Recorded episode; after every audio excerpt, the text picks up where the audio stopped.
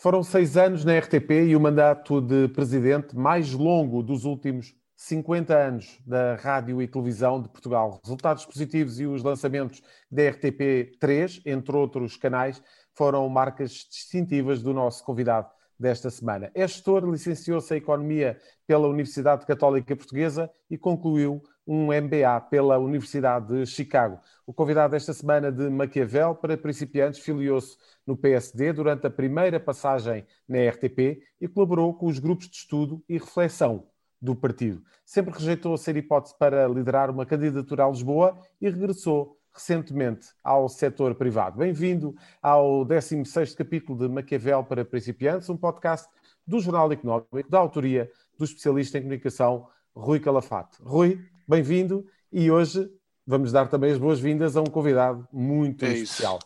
Olá, Zé Carlos, um bom dia. Uh, bom dia para quem nos está a ouvir, uh, ou boa tarde, ou boa noite. E de facto tenho aqui um convidado que é o ex, até há pouco tempo, presidente da RTP, Gonçalo Reis, que, como tu já apresentaste brilhantemente, uh, tem um passado muito rico, tem um currículo muito vasto, muito ligado também ao serviço público. Não foi só agora presidente da RTP, já tinha, já tinha estado no passado na, na administração de Almerindo Marques. Uh, foi uh, candidato a vice-presidente da Câmara Municipal de Lisboa.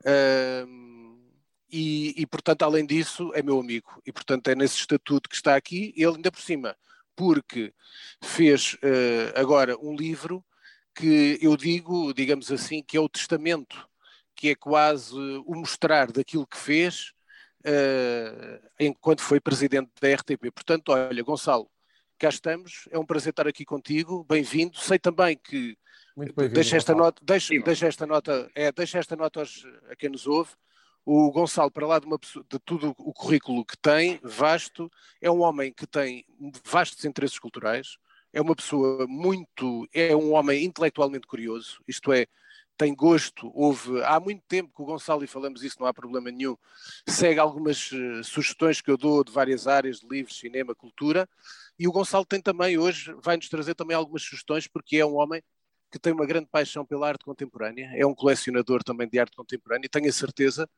nos vai pôr aqui à disposição um vasto leque de uh, exposições e de artistas a seguirmos. Portanto, olha, Gonçalo, bem-vindo, é um prazer estar aqui contigo. Vivam, é um gosto, José Carlos Lourinho e Rui Calafato. Gosto imenso de estar aqui a participar no Maquiavel para principiantes e nesta iniciativa também do Jornal Económico. Como sabem, leio e sou vosso seguidor. Muito obrigado. Olha, é um eu, eu, é, eu, eu isso por acaso esqueci-me de dizer há pouco é que o Gonçalo sempre foi um grande leitor do Jornal Económico e, aliás, aquela notícia da, da, mudança dele para o grupo, que já iremos falar, para o grupo IPG, onde ele é agora CEO, aliás, até foi notícia exclusiva do Jornal Económico da Maria Teixeira Alves, diga-se de passagem, portanto, aí também é importante. Olha, Gonçalo, eu vou-te fazer uma pergunta, se calhar um bocadinho não estás à espera.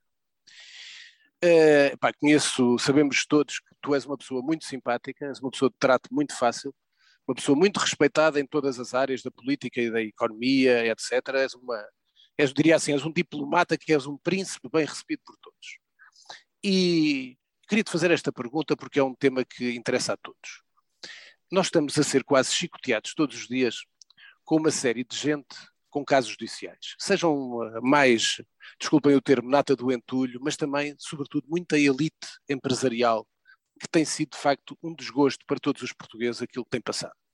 A pergunta que eu te faço é se alguma vez te surpreendeste com alguma dessas notícias e que papel podem ter os gestores da tua, da tua qualidade, uh, da tua geração para ultrapassar este estado de má reputação dos, de alguns gestores portugueses. Realmente os casos que temos acompanhado são, são mundos muito distintos dos meus mundos e personalidades muito distintas das minhas referências.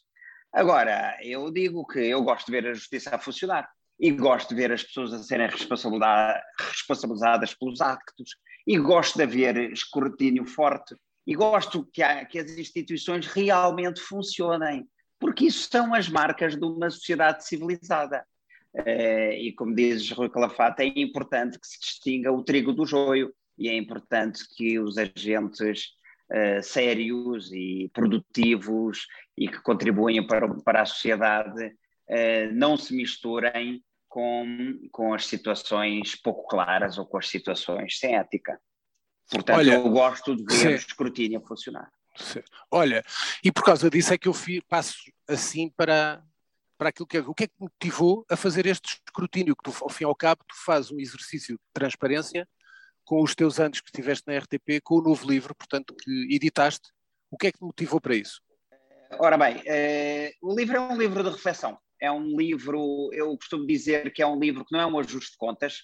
Eh, eu não escrevo o livro para, contar pequenas histórias ou para uh, lançar polémicas. Pode, tem obviamente, tem histórias e tem, e tem factos que acho que podem interessar aos, aos, leitores, mas basicamente é a história daquilo que nós nos propusemos fazer e daquilo que nós fizemos. É a história de, um, de anos e de, um, de transformação da RTP, de um ciclo longo, como já disseste, o ciclo mais longo desde o 25 de Abril, e é também uma reflexão sobre dois temas essenciais, duas linhas. Um sobre a indústria dos conteúdos, que eu acho que é uma indústria com potencial estratégico e que devia ser muito levada a séria num certo conceito de país, e também é um livro com muita reflexão sobre o tema da qualidade das instituições, do funcionamento das instituições e de como é que nós podemos colocar instituições grandes, públicas e privadas a funcionarem melhor.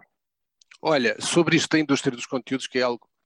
Eh, nunca, eh, nunca me esqueço disso. Tu tiveste a oportunidade, eu tive o prazer de estar presente quando foi uh, o lançamento da tua primeira série produzida enquanto uh, gestor da RTP, que ainda me lembro bem, fizeste uma cerimónia no Teatro Tivoli e foi para a apresentação do Terapia. Aliás, no, na fase em que estavas acompanhado do Nuno Artur Silva e do meu amigo Daniel Deusdado. Ora bem, eu classifico, uh, e este não é uma. Eu, isto não é um programa, eu não sou jornalista, como, como sabem, eu, isto é um programa em que eu falo contigo. Eu considero, efetivamente, poderás ter outras coisas, e até te irei perguntar isso, para lá daquilo que eu vou apontar.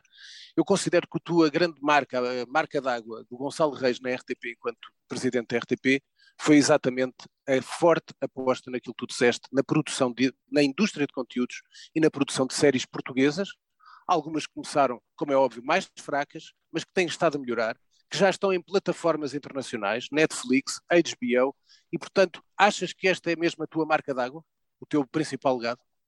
Vamos ver, eu, eu diria que o, o, ponto fundamental dos últimos anos, e já vou ao tema das séries, dos últimos anos da RTP é que nós demonstramos que a RTP pode ser uma organização inovadora, uma organização competitiva, uma organização que acrescenta ao panorama, que faz mais daquilo que é suposto uh, e que, portanto, melhorou a sua oferta e, ao mesmo tempo, que teve contas certas. Portanto, o, essa noção de melhorar com equilíbrio, eu acho que isso foi aquilo que realmente atra atravessou a RTP, uh, atravessou estes anos e muito esta noção de, de, inovar, de fazer melhor, de fazer mais daquilo que estava esperado, de, mais do que aquilo que o contrato de concessão, por exemplo, impõe.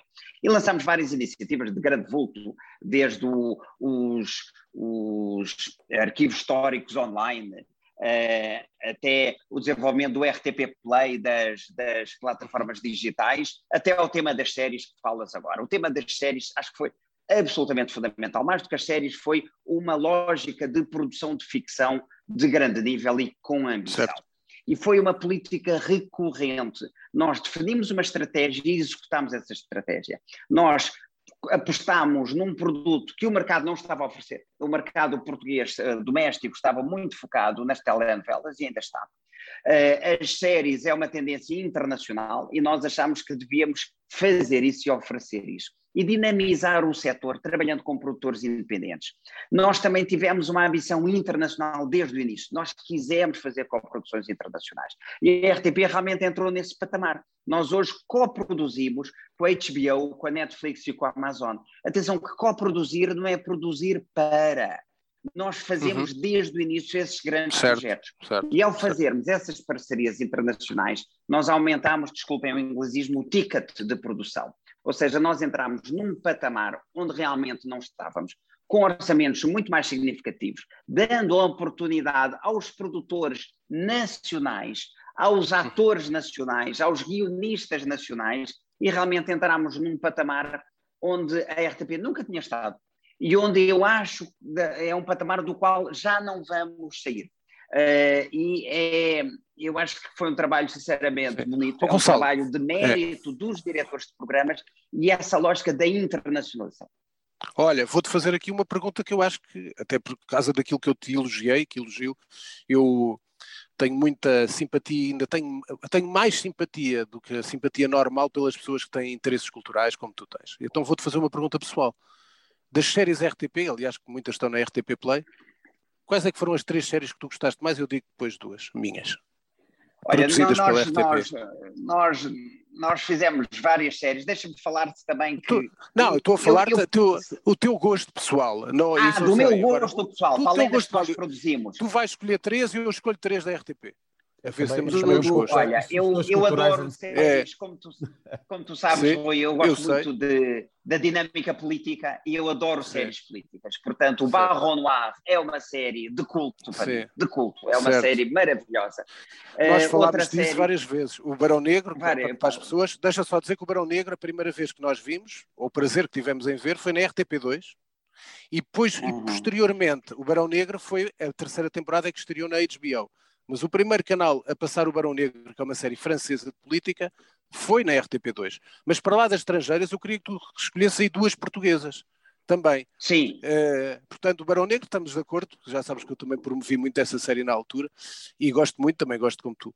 E, mas diz-me para lá de internacionais, pode dizer mais duas, mas três, duas ou três da RTP, que eu também te vou dizer duas ou três da então, RTP. Por exemplo, deixa-me falar-te de séries como Alga Seca e como Alga A Seca, Espia que são certo. séries, uma mais contemporânea e a Espia, uma série mais de época, em que são, são coproduções internacionais. Fizemos com a HBO. São séries que promovem atores e atrizes portuguesas, como a Vitória Guerra, como a Maria João Bastos, com um grande nível. São séries com história, e são séries que eu, que eu gostei muito. Uhum. É... Olha, eu, eu vou dizer uma que lembras, não sei se te lembras, na primeira fase de séries que tu lançaste, tu e a tua equipa, a RTP lançou, a que eu gostava mais, aliás, até te disse na altura, foi exatamente a que teve menos repercussão em Portugal, curiosamente, e a que teve logo mais venda exterior. Foi a Filha da Lei. Lembras-te disso?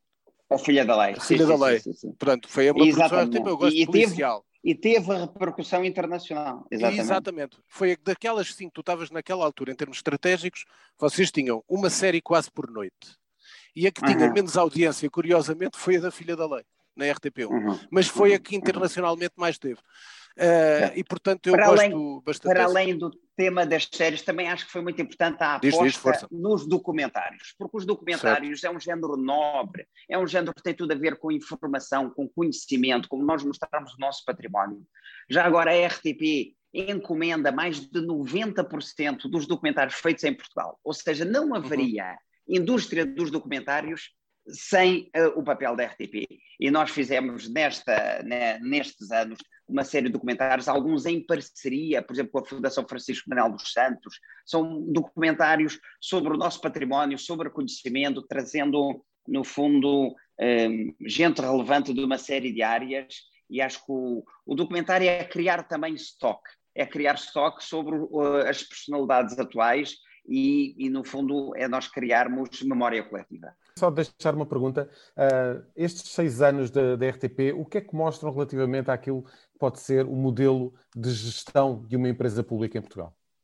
Ora bem, eu acho que avançou-se bastante, José Carlos, em, em, muitas matérias, ou seja, o governance da RTP é hoje muito melhor.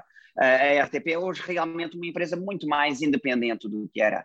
Uh, eu fui CEO durante seis anos e lidei com cinco ministros e a RTP nunca mudou de estratégia, houve uma certa consistência. Portanto, alguma coisa melhorou para nós vermos que uma organização que tipicamente estava tão próxima do poder político é uma organização com uma estratégia definida eh, pela sua gestão, eh, com, uma, com linhas de orientação em que são as administrações que as definem, e eu acho que isso é um ponto absolutamente fundamental, porque isso é, isso é a maturidade das organizazações. Aquilo Achas que realmente. Deixa, deixa até porque acho que vem no sequência disso, vou-te fazer essa pergunta. Achas que, que, se, que, está clara a percepção das pessoas que provavelmente foste o primeiro presidente da RTP em que menos houve intermissão do governo? Na eh, definição da, política, da política de informação, imediatamente. Eu, eu, eu, julgo que essa realidade hum, é, é, é, a realidade que realmente corresponde. Uh, eu gosto de citar muito, eu, sei que há pessoas que criticam sempre, eu gosto de citar sempre um, uma, uma frase do Martin Wolf, que uma vez escreveu um artigo no Financial uhum. Times a defender a BBC, e ele dizia uma coisa muito engraçada, ele dizia, se o governo se queixa da BBC e se a oposição se queixa da BBC ao mesmo tempo, então é que, quer dizer que a BBC está a fazer o seu trabalho. E, e eu tenho muito é, é, é, essa noção. Eu acho que o que ficou demonstrado nos últimos anos é que a RTP tem uma vida própria, tem uma estratégia própria, uh, tem uma linha muito própria, independentemente de quais sejam os governos que estão de serviço. Eu acho que isso é muito positivo para a empresa. Agora, se me perguntam, eu julgo que o Zé Carlos estava a colocar isso, o que é que falta fazer ou o que é que não funciona bem neste, nesses momentos, nesses temas de governance, eu acho que a RTP, o setor público empresarial e o Estado no geral, o que ainda precisa é de políticas de recursos humanos anos atualizadas. Nós, é, é uma pena que as empresas públicas e o Estado não tenham os mecanismos para atrair o melhor talento, para criar prémios de desempenho, para mobilizar o mérito, para recompensar a produtividade. Eh, as empresas continuam com enormes dificuldades em poder contratar as pessoas certas. Hum. E isto não tem nada a ver com dinheiro a mais, porque eu sempre disse que eu, eu trocava orçamento por autonomia de gestão. Nós, nos últimos seis anos, apresentámos sempre contas certas, apresentámos, cumprimos todos os orçamentos, sempre com superávit e até reduzimos dívida. Agora, eh, para as pessoas terem a noção, cada vez que a RTP contrata um quadro, e um quadro pode ser um jornalista, um engenheiro informático ou um programador para um site, a cada contratação tem que ser aprovada por dois ministros, o ministro das, das Finanças e da Cultura. Ora, isto são regras do tempo da outra senhora. Isto não são regras atualizadas. Não é possível estar num setor competitivo, eu estou aqui a falar com pessoas de mídia, num setor de talento, num setor em que é preciso arriscar, em que é preciso muitas vezes surpreender o mercado e ao mesmo tempo ter estas amarras. E aquilo que eu digo é que deveria haver mecanismos diferenciadores, ou seja, uma empresa que cumpre os orçamentos, uma empresa que sempre apresenta superávites, deve ter mais autonomia para, com rigor financeiro, com rigor financeiro, exercer eh, os bons mecanismos de atração de talento. E não é apenas atrair, é atrair e mobilizar o talento interno, com prémios de desempenho e com incentivos ao mérito. Olha, duas perguntas que ainda não abordaste e que eu queria abordar, e quero falar um bocadinho da parte de informação. Antes disso, queria saber a tua opinião sobre o que é que se vale a pena haver um Conselho Geral independente e se, para ti, para mim é a minha opinião, eu defendo um, uma RTP, portanto, uma informação pública. Achas que houve ah, ideias no passado, como te lembras, de privatizar a RTP, o grupo RTP? Achas que isso tem alguma viabilidade? Tu, depois de passares para a RTP, defendes cada vez mais um serviço público de informação e, e a questão do, do Conselho Geral Independente se vale a pena ou não? Muito bem, sentido. eu acho que eu, eu, eu, sou um defensor convicto do modelo de governance do Conselho Geral Independente, aliás, na linha do BBC Trust, na linha do Conselho Superior de l'Audiovisuel em França, ou seja, eu defendo que haja mecanismos e órgãos que funcionem entre a empresa e o poder político. E isso, eh, no fundo, são hum, hum, estruturas que criam autonomia, que profissionalizam e que defendem a instituição. E, portanto, eu acho que são. Claro que os órgãos podem ser e os estatutos podem ser sempre aprimorados, e há um ponto muito importante: é que dependem muito de quem lá está. O, nós podemos ter os modelos mais elegantes, mas o ponto fundamental é ter os modelos certos e as pessoas uh, adequadas, como, como, é o caso, sem dúvida nenhuma, mas acho que é muito importante mantermos a qualidade na, das pessoas nas instituições. Em relação ao tema do, da, da, de um operador público, eu sinceramente acho que é a marca de um país civilizado. Não há nenhum país na Europa que não tenha. Nunca houve, aliás, é um ponto interessante, nenhuma pressão externa, nem nos tempos da Troika, nem em tempo nenhum, para não haver, para haver a privatização da, da, do, do, operador público da RTP. Aquilo que eu digo é que só faz sentido se for para fazer diferente e se for claro. para fazer com sustentabilidade económica. Ou claro. seja, a RTP faz sentido se fizer diferente. Se tiver, se tiver uma programação que promova a cultura, as artes, o conhecimento, a ciência, se tiver uma informação, como tu dizias, Rui Calafato, isenta, rigorosa, que acrescenta ao panorama uma informação de credibilidade, se for um, plural, com rigor, moderada. Portanto, eu acho que vale a pena, mas vale a pena para fazer bem e para marcar a diferença. E também digo outra coisa: não vale a pena ter apenas um operador de televisão, um operador de rádio. O, um, o operador de mídia tem que estar cada vez mais focado no tema do digital e tem que abraçar certo. o digital uh, como realmente colocando no centro da estratégia. Não é no centro do discurso, é no centro da estratégia, e isso acho que nós trabalhamos muito, muito, muito essa vertente toda com muitas iniciativas, o RTP Play, o RTP Lab, o RTP Arena. Eu creio que a oferta digital da RTP hoje não deve nada aos melhores do mercado, aos operadores privados. E isso acho que essa linha deve continuar. Olha, queria que despisses a pele de ex-administrador da RTP a título pessoal, do Gonçalo. Duas perguntas. Mas também o segundo tem que estar. A pele, o fato não pode sair da, da pele. Uma, é mesmo, o que é que achas que, se tu pudesses, o que é que ainda podias fazer uh, com a RTP? Primeira pergunta. Segundo, enquanto consumidor, o Gonçalo Reis, presidente da RTP, revia-se tudo o que era apresentado pela RTP? Ora bem, o que é que nós, o que é que eu acho que a RTP pode fazer mais? Deve continuar a carregar nas teclas do digital, internacionalização e captar talento. Captar talento, captar talento em permanência, em permanência e, e, muitas apostas no digital. A convergência entre rádio, televisão e plataformas digitais ainda tem bastante caminho para fazer e acho que isso é interessante porque é uma agenda que fica e é uma agenda que seguramente será desenvolvida. Digital, digital, digital, convergência e também continuar na aposta da internacionalização. Ora bem, se eu me revejo em tudo, eu revejo-me na diversidade, uh, Rui Calafato. O que eu sempre disse é que a RTP deve somar públicos. É evidente que o programa que eu mais gosto na RTP talvez seja o, a visita guiada da Paula Moura Pinheiro, ou as muito, entrevistas do Vitor Gonçalves, ou Sim. são os conteúdos ou as séries internacionais que a RTP2 passa, como passou a semana passada o de Gol, uma série de grande Sim. nível. Esses são os Sim. programas que eu mais gosto.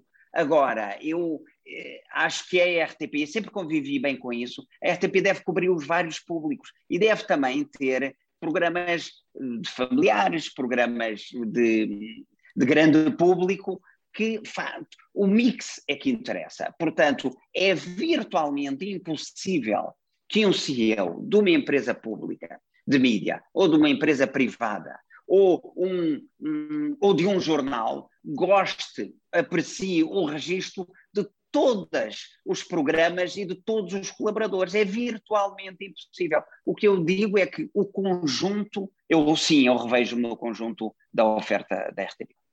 Então agora vamos, antes de ir ao tema, aos outros dois temas que nos propomos, da parte do PSD e da parte do Carlos Moedas aqui em Lisboa, eu ainda queria fazer outra pergunta que falta, que é a questão da informação.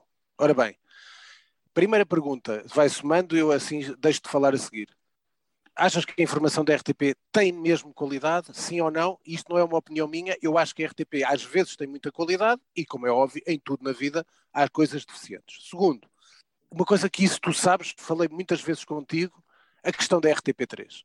Porquê que a RTP3 não cresce até em termos de audiências? Por um motivo. E deixo-te esta reflexão. Será que não mexerem na grelha de comentadores da RTP há anos, da RTP3 há anos, terem os mesmos chatos a comentar, acham que vão lá, acham que crescem? Portanto, o que é que eu digo? E porquê? Porque a pergunta que eu faço, e tu sabes isso, que acompanhas também redes sociais e tudo mais, é que há efetivamente muitas críticas, aquela, aquilo que tu voltaste e citaste há bocado da BBC, há as pessoas que eu, muitas que eu considero até mais velhas, muito ligadas ao PS e de esquerda, que acham que a RTP está contra o governo. E também há outros de direita que acham que depois não lhes dão os tempos de direita que merecem e que está feito com o governo. Agora, o que eu digo é outra coisa mais. É, eu falo por mim, enquanto. E tenho aqui neste programa, tenho dito várias vezes. Há comentadores que não podem estar na RTP. Há comentadores que não, pode, não podem ter porque não têm nível cultural nem intelectual. E aqui não tem a ver, ao contrário do que estavas a dizer, porque estavas a falar do entretenimento, tem a ver com. Uh, há uma diferença enorme. É que a RTP nós pagamos a comentadores. É, o, é do meu bolso de tudo, do, do teu bolso que sai, sai o pagamento a comentadores RTP. E há comentadores que, efetivamente, já divulguei. Há comentadores, ainda esta semana outra vez, ficou parado, agora mudou o estilo, já não tem um papel para olhar para baixo, põe um papel ao lado do computador, está parado a olhar para o, para o, para o computador enquanto fala para ver aquilo que escreveu um comentador da RTP2, Felipe Pate Duarte. Um tipo que fez uma empresa que se passa por especialista em América Latina, continua lá, depois já tudo por ser provado, até foi chamado por Arthur, pelo Batista da Silva, pelo Eduardo Sintra Torres. Portanto, há e há comentadores que estão chatos, desculpa dizer-te, é a minha opinião, aliás já te dei. Portanto, porquê que a RTP3 está parada no tempo? Porquê que a grelha de comentadores na RTP3, desculpa o termo, é muito insuficiente e de pouca qualidade para um serviço público? É a minha opinião, mas é a pergunta. Então, vamos, vou tentar falar sobre a informação e também a RTP3 e eh, no geral. Vamos ver. Eu acho, sinceramente, que a informação da RTP tem qualidade. Acho que os estudos o demonstram. É um porto de abrigo. E há um dado muito interessante: é que quando há grandes acontecimentos, ou crises internacionais, ou aprovações do orçamento, ou crises políticas, a audiência da informação da RTP cresce ou seja, as pessoas continuam a achar que a RTP é realmente um, um, um eixo onde as pessoas, um polo onde as pessoas vão, vão realmente buscar informação com uma certa pluralidade. A informação Gonçalo, da RTP. Gonçalo, desculpa interromper, desculpa, não quero interromper-te, mas é só para, só para, para, reforçar isto, para não criar nenhuma. Nenhuma até a ti, uh, enquanto presidente da RTP, uh, ex-presidente da RTP. Mas só para dizer o seguinte: só ex, só dizer-te o seguinte: eu considero que a RTP tem, como eu disse, tem qualidade na informação, às vezes também, como todos os canais, pode falhar em algumas coisas. Acho que tem excelentes profissionais, tem excelentes pivôs. Há um jornal que é o único que eu vejo, tu sabes, já falámos sobre isso. Eu não vejo telejornais às 8 da noite, estou a ver cinema a essa hora, habitualmente. Uh, mas há um telejornal que eu gosto, que é a RTP2 e ganhou muito a dois, a, dois, a dupla, a, a, meu ver, é, o Jornal 2 do Hugo Gilberto com a Sandra Souza, acho que é um excelente jornal. Às vezes o comentariado tem, muita, tem muita qualidade. Tem, é isso, é, tem, tem registro próprio, tem registro próprio. Depois, deixa-me dizer, a informação da RTP tem muito mais debate do que as outras televisões têm. É o, a, a RTP, vale a pena lembrar, por exemplo, o programa O É ou Não É do Carlos Daniel, é o único, certo. o anterior da, da, da Fátima Campos, é a única... Desculpa interromper, mas, tentar... é, desculpa Sim, lá interromper mas, duas coisas, sem dúvida o que disseste concordo absoluto, até porque aí tenho que dizer isso, até já fui convidado mas, mas é o único programa é, de debate da televisão de debate aberto, Portugal, sem dúvida, Portugal, é? o único. Importante, é, é muito importante, tem... e tem qualidade. E além do programa, também quero chamar a atenção, tu disseste bem, e eu esqueci-me disso, magnificamente, para lá da conversa, é que é magnificamente produzido. É um excelente trabalho. Às vezes nós esquecemos deste lado, primeira que pessoa, é quem está por trás, pessoa, que é a primeira pessoa da Fátima Campos. Primeira e eu quero dar essa palavra. É, é, é, é, um, é um registro entre o documentário e o testemunho que não existe mais na televisão em Portugal. Uh, a, a informação da RTP tem mais componente internacional e mais componente cultural do que as outras televisões, mas de longe, mas de longe. A, a RTP3, eu acho que a RTP3 é um produto sereno, é um produto seguro. Uh, eu percebo a questão de, da dinâmica e em relação aos comentadores, uh, eu digo isso no livro, eu uh, nunca participei, participei, não podia e não devia, em, em escolhas no concreto, mas em linhas orientadoras, posso e devo dizer, e sempre disse e defendo que deve haver mais sociedade civil, mais novos valores, mais mulheres, menos políticos, mais experts setoriais. Uh, agora, eu dedico um capítulo do livro uh, sobre estes temas que se chama Eu sou apenas o presidente. Uh, portanto, eu acho que a mim cabia-me dar o tom e dar as linhas gerais, e escolher as equipas, e eu acho que a RTP tem grandes equipas, e nomeadamente a equipa de informação é uma equipa super qualificada, super qualificada, e portanto hum, eu acho que no geral a informação eh, da RTP é boa, é sólida, é serena. Gonçalo Reis uh, referiu há pouco que gosta de séries políticas. Pergunto-lhe se um guião em que um gestor de uma empresa pública pudesse uh, gerir uma das maiores câmaras do país, se daria uma boa série política? Eu percebo a pergunta, eu percebo a pergunta, porque eu realmente gosto do tema das cidades e gosto da cidade de Lisboa. Aliás, eu já fui vereador da Câmara Municipal de Lisboa e com todo o gosto. E realmente o tema das cidades é um tema apaixonante. Uh, e são situações eh, que têm muito a ver com aquilo que eu, de alguma maneira, tenho vindo a fazer, ou seja, são situações entre a gestão e, a, e o terreno político, entre o tema de um, ehm, serviço público e alguma capacidade de organização e quase empresarial, e são situações em que envolvem, uh, no fundo, serviços aos cidadãos, em que envolvem inovação, em que envolvem uh, lidar com muitos grupos distintos, gerir conflitos, tentar encontrar denominadores comuns, uh, tentar fazer inovação. Portanto, são, são temas interessantes. Gonçalo, pergunto-lhe se seria um desafio uh, interessante gerir, gerir ou estar uh, envolvido na, na, na, gestão de uma, de uma grande cidade como é a cidade de Lisboa. Vamos ver, é um tema interessante, é um tema de muito impacto e é um tema relevante. Uh, e, e, e, acho que quem está na, na causa pública, ora na gestão de grandes organizações, ora na gestão de empresas privadas, ora na gestão mais política, deve ter sempre mente aberta. Uh, não aconteceu e a situação está bem entregue.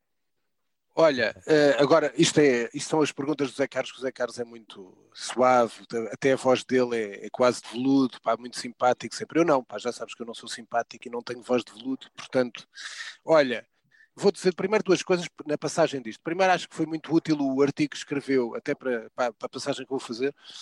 Uh, o artigo que escreveu a diretora da Meios e Publicidade, que termina da seguinte maneira, dizendo, e é ela que acompanha muito a Carla Borges Ferreira, uh, que acompanha todos e sabe muito bem, do, sabe muito do meio, que diz que tu fizeste de facto o apaziguamento com a sociedade, com a tua gestão, no artigo do editorial que ela escreveu na, na coisa. Ora bem, se apaziguaste a RTP, aqui em Lisboa as coisas não, não estão em paz. Ora bem, primeiro, Gonçalo, foste mesmo hipótese ou não para ser candidato à Câmara Municipal de Lisboa?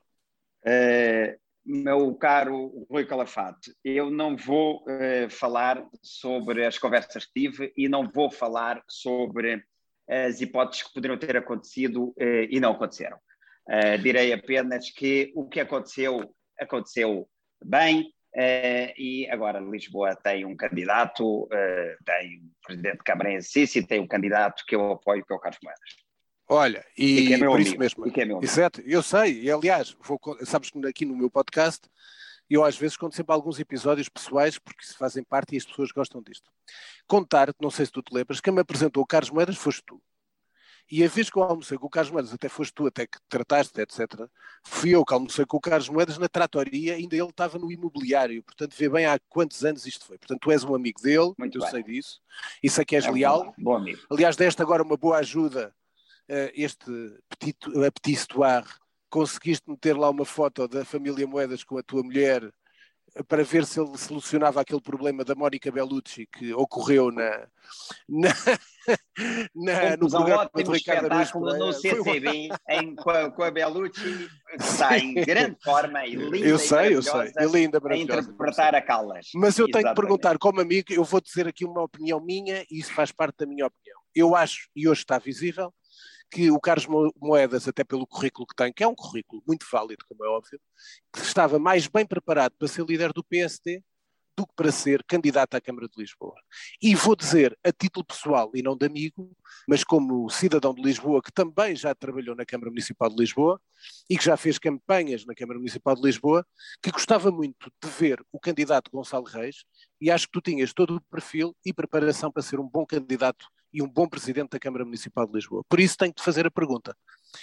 É algo que no futuro poderá ser opção, poderá ser o teu gosto, gostarias mesmo de ter esse papel? Segundo, se não tivesse o Carlos Moedas, como é que seria a campanha do Gonçalo Reis em Lisboa? Bom, várias perguntas, várias perguntas. O primeiro tema que eu digo é que acho que a situação está bem entregue, acho que o Carlos Moedas é um bom candidato, acho que a situação é difícil, acho que está a fazer uma campanha pela positiva, tem uma visão contemporânea. Eu fui à apresentação há pouco tempo do, do programa, tem uma visão contemporânea, positiva, construtiva. Acho que está a fazer bem.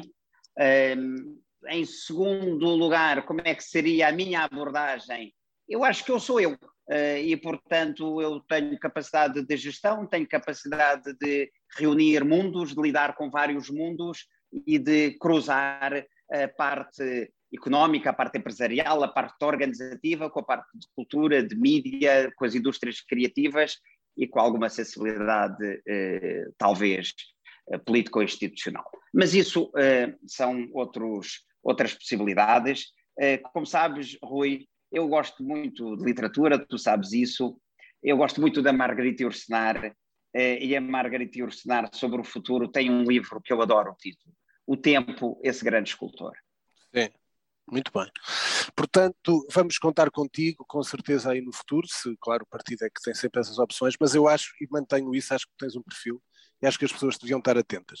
E, portanto, uh, acho que agora é este tempo, tu vais apoiar o Carlos Moedas, uh, uma campanha muito difícil, mas uh, acho que é tempo de vermos Lisboa e, o, e, portanto, passar para outro tema que o Zé Carlos vai-me lançar.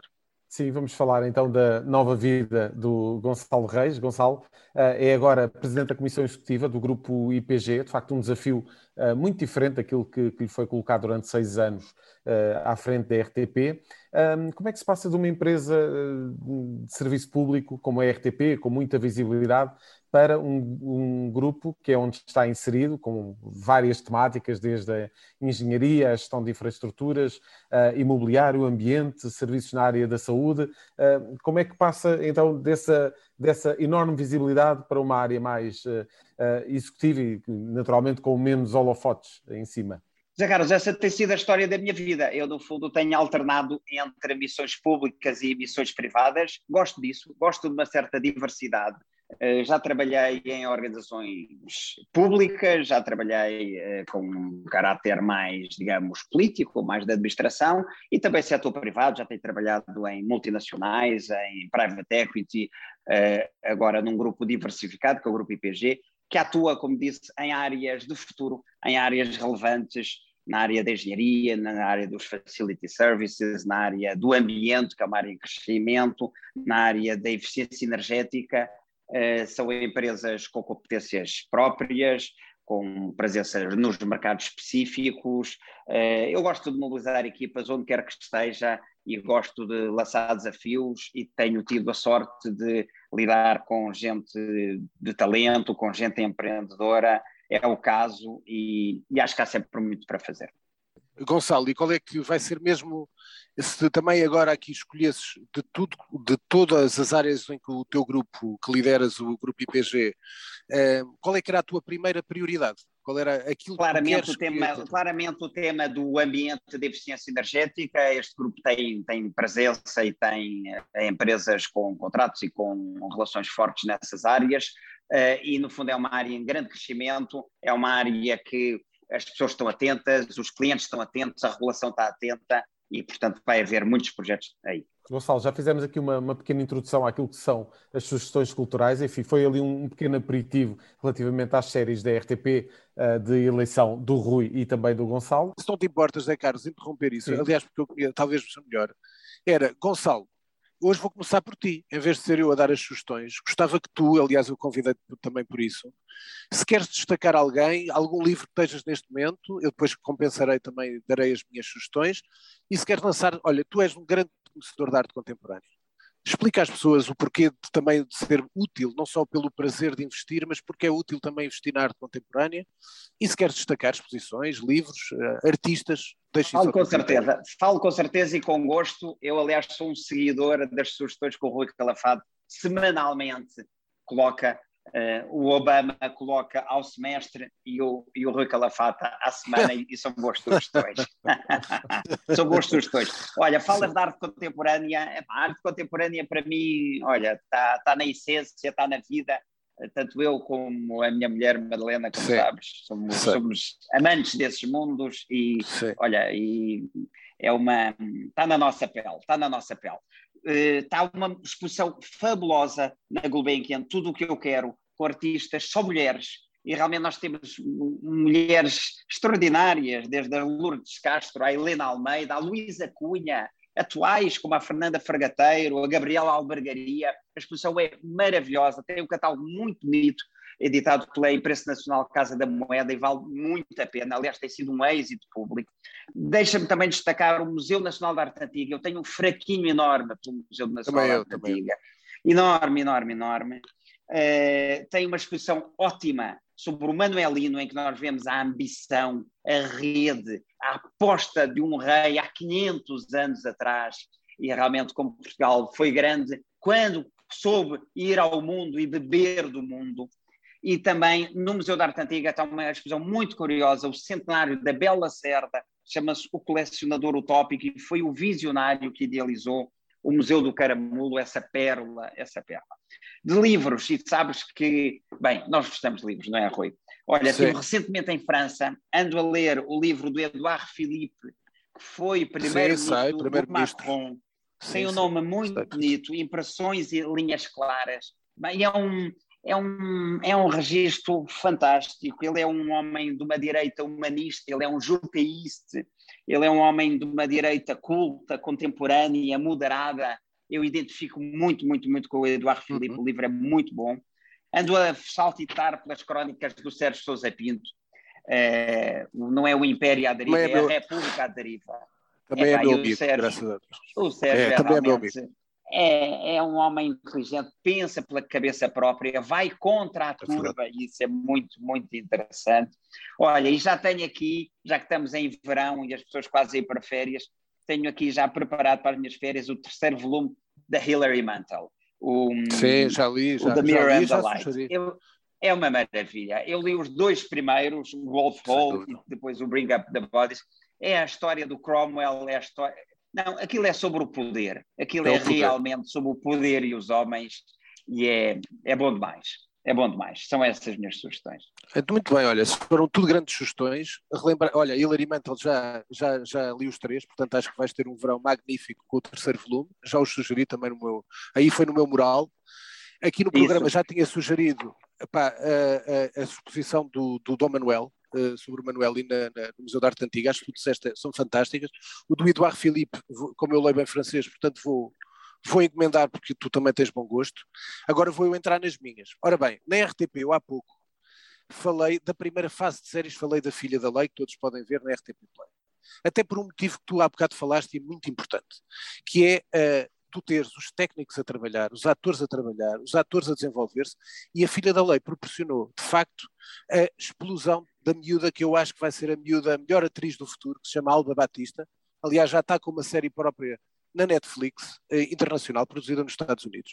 E, portanto, foi muito importante a Filha da Lei. Na segunda fase, há uma que eu gosto muito, e para não estar a falar de Netflix, para falar da HBO, para quem quiser, ou na RTP Play ou na HBO, ver uma que eu gosto muito, que é o Sul, que era com o Adriano o Luz, o Nuno Lopes, que é. O Sul do Edgar Medina é, é, é maravilhosa. É, é, uma, uma estética, é... estética fabulosa. Grande a trabalho. música, música Dead Combo, fabulosa.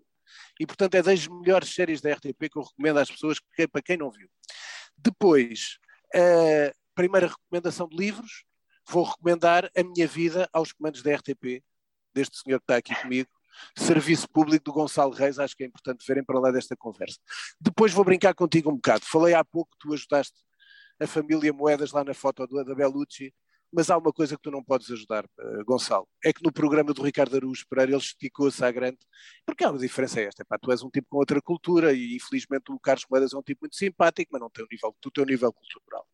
E portanto espatifou-se ao dizer, não saber quem era o Fassbinder e o Fassbender, como todos se lembram. Portanto, olha, Gonçalo, dás ali um salto à Cinemateca, está aqui para te mostrar. Tens uh, a biografia do Fassbinder, que podes dar ao teu amigo Carlos Moedas. Está na livraria Linha da Sombra, onde ele nunca entrou, que é a livraria da, da Cinemateca. Está lá. Filmes, vou começar por dois que eu gosto muito, que ele também nunca viu. Originais. As Lágrimas Amargas de Petra von Kampf e outro dos meus filmes preferidos, do, que é o Casamento de, Marina, de Maria Brown, os dois do Rainer Werner Fassbinder, que ele não sabe quem é, e portanto com a grande Ana Chigula, uma grande atriz. De séries, como tu estavas a falar do grupo RTP não falámos da RTP Memória, curiosamente, como eu acho que na Netflix e na HBO, e na HBO que eu sou assinante, neste momento não há nada de especial de novo, digo-te que desde o domingo voltei ao passado, uma série que deu muitas vezes na RTP Memória e que deu na nossa RTP, no tempo, que era O Espaço 1999. Mítica. E que tem grandes, uh, nomeadamente a segunda temporada que entra a Maia é mais de aventuras, a primeira tem grandes diálogos de ciência, e há uma em que há uma frase onde o próprio diz o seguinte, uh, que é no, no, no, Sol Negro, que é um dos melhores episódios do Espaço 1999, que é a esperança é a chave para a moral. E, portanto, nós vivemos num mundo de incerteza, uh, acho que era importante termos esta esperança. Não, sei, não estou a apanhar agora o Gonçalo na imagem, não sei se ele me está a ver, mas vou-te recomendar. Consegues ver? Olha, isto eu recomendei sim, na semana sim. passada, mas estou-te a recomendar para ti. É, está na, na, livraria, na livraria da Travessa, que ainda por cima é perto da tua casa também. Epá, Somos um fãs da livraria Somos Travessa. Fãs da... E portanto, este senhor, tu provavelmente este não conheces, porque este é um dos maiores jornalistas brasileiros, é o Samuel Weiner. Foi casado com a Danusa Leão. Foi o homem que atravessou Getúlio Vargas, Juscelino Kubitschek, João Goulart, ainda viveu a, a loucura do Jânio Quadros tem grandes, grandes, grandes frases, grandes histórias do jornalismo brasileiro. Ele foi o fundador do Última Hora, onde passaram os melhores cronistas, Nelson de Rodrigues, até o Jorge Amado lá escreveu, etc. Dois livros, para terminar. Um, que é uma coleção que eu acho que vale a pena ser destacada, que é, da, é aquela coleção de viagens da tinta da China.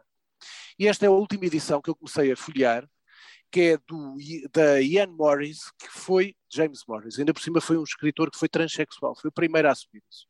E que tem, para lá do, Vie, do Veneza, tem um livro fantástico também editado nesta coleção da Tinta da China, sobre Veneza, que é sobre cidades, esta é sobre Trieste. E o Trieste é fantástico porque é ali um polo de aglutinação passaram muitos escritores e muito importante.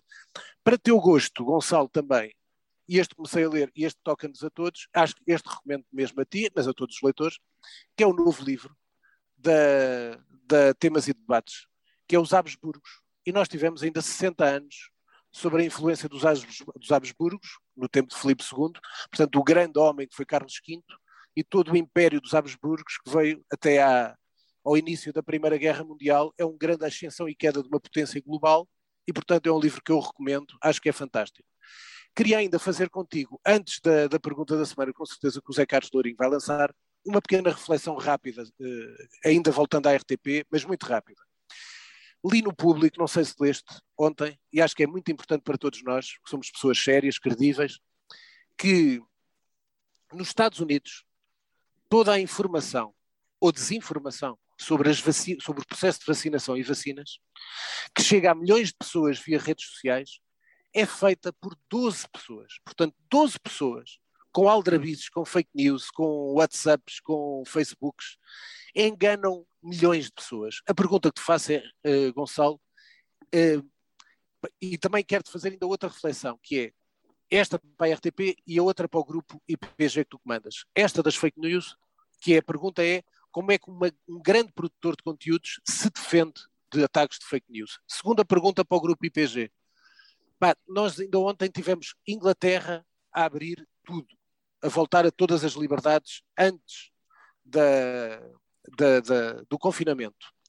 Uh, temos Tóquio, que vai ter os Jogos Olímpicos que iniciam esta sexta-feira sexta em estado de emergência por mil casos até ao dia 22 de agosto. Portugal está com 3 mil, 4 mil casos. Ninguém sabe quem tem razão. Ora bem, tu estás num grupo, um grupo financeiro, um grupo económico, que para decidir, como todos nós sabemos, para se decidir é preciso estabilidade. Como é que um gestor comanda um grupo, quando estiveste na RTP, como é que vai ser, como é que se combate as fake news no tempo de um produtor de conteúdos e tu agora, enquanto administrador, te confrontas face a um mundo de incertezas?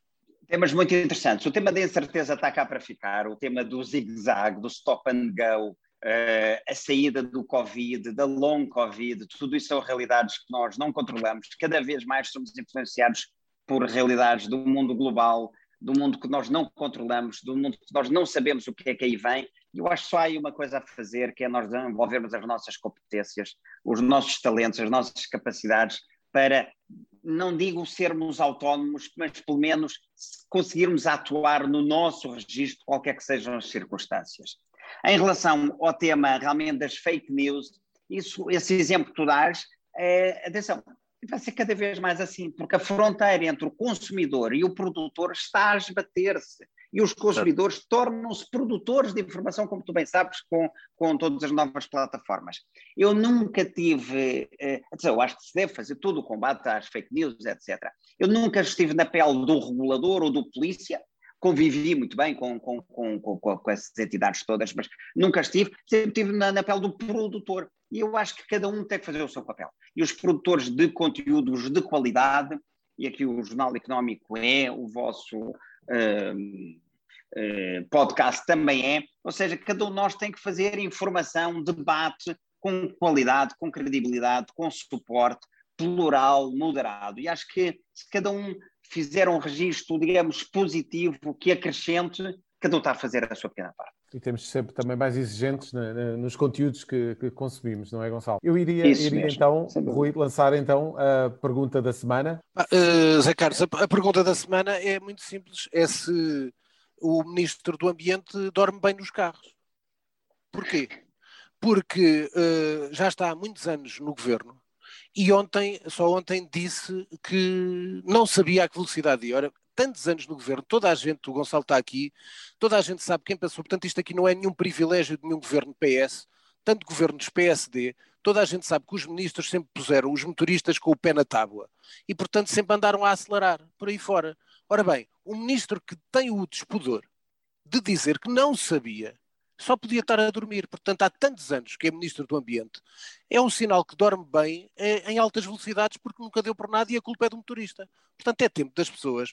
Falaste bem, Gonçalo, da questão dos conteúdos de qualidade. Também é bom que os, os protagonistas públicos não sejam hipócritas, não sejam mentirosos e assumam as suas responsabilidades. Mais valia ficar-lhe bem. Olhe, ultrapassámos o limite, não voltará a acontecer. Agora dizer que não sabia que a culpa é do motorista é que isto não é pródigo de quem é bem formado e, segundo, de quem é um bom responsável e que esteja no espaço público e que, que seja um membro do governo. Aliás, falarei disso na próxima semana. Temos muitos cabritas por aí espalhados.